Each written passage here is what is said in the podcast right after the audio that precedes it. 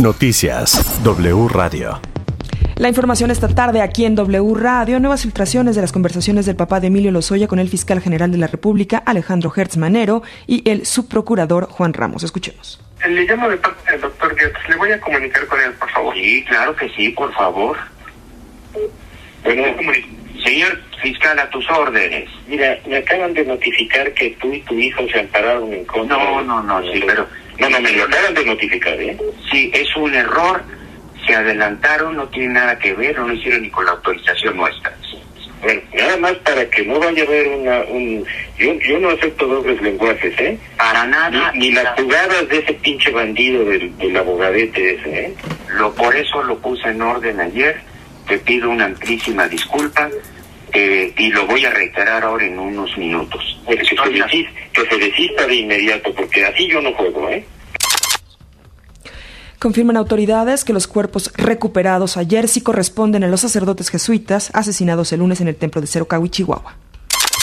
En 24 horas, México documentó 15.364 nuevos contagios de COVID-19 y se reportó la muerte de 29 personas por la quinta ola de COVID-19. 11 estados anunciaron que van a adelantar las vacaciones de verano que iniciaban el 28 de julio. El plan es evitar nuevos contagios y que se eleven. En Coahuila, Chihuahua y Sonora comenzarán el 7 de julio. En Baja California, Baja California Sur serán el 14 de julio. El 15 de julio comenzarán vacaciones en Nuevo León, Nayarit, Jalisco, Aguascalientes, Tamaulipas, hará un consenso con los padres. El secretario de Gobernación, Adán Augusto López, anunció que el gobierno de Estados Unidos dará 300.000 visas de trabajo, lo que dijo ayudará en el tema migratorio para México. El gobernador de Jalisco, Enrique Alfaro, criticó a las corcholatas que ya se andan placeando para la candidatura de Morena a la presidencia en 2024. Dijo que por las calenturas personales, los funcionarios federales se distraen y ponen en riesgo la operación del país.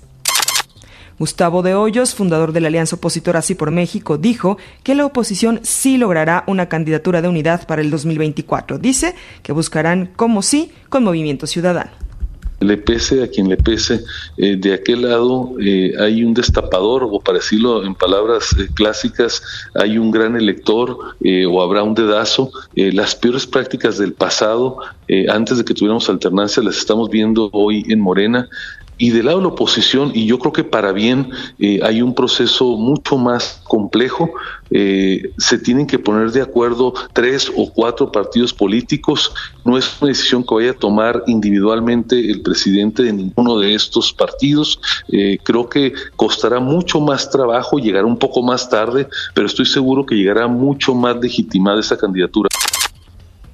Edith Olivares Ferreto, directora ejecutiva de Amnistía Internacional México, dijo que han tenido que subir el tono de la condena debido a que nuestro país vive una creciente ola de violencia. Nosotras estamos denunciando junto con otras organizaciones una avanzada del proceso de militarismo eh, después de 15 años de una estrategia absoluta y claramente fallida. Este país, sin duda alguna, hoy es más peligroso que hace 15 años. Dijo que la Guardia Nacional no debe pasar y que es precisamente peligroso la militarización de México si es adherida a las Fuerzas Armadas y que la preocupación aumenta en cada uno de estos hechos hoy tenemos más asesinatos en México, más homicidios, más feminicidios, más desapariciones de personas. Tenemos llegado a una cifra que llama poderosamente la atención, más de 100 mil personas desaparecidas en este país.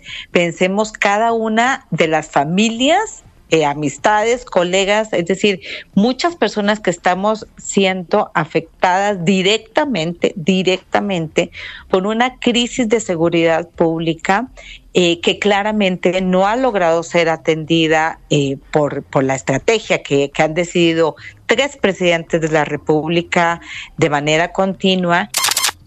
Hasta aquí la información, Carlos. Toda la información en wradio.com.mx.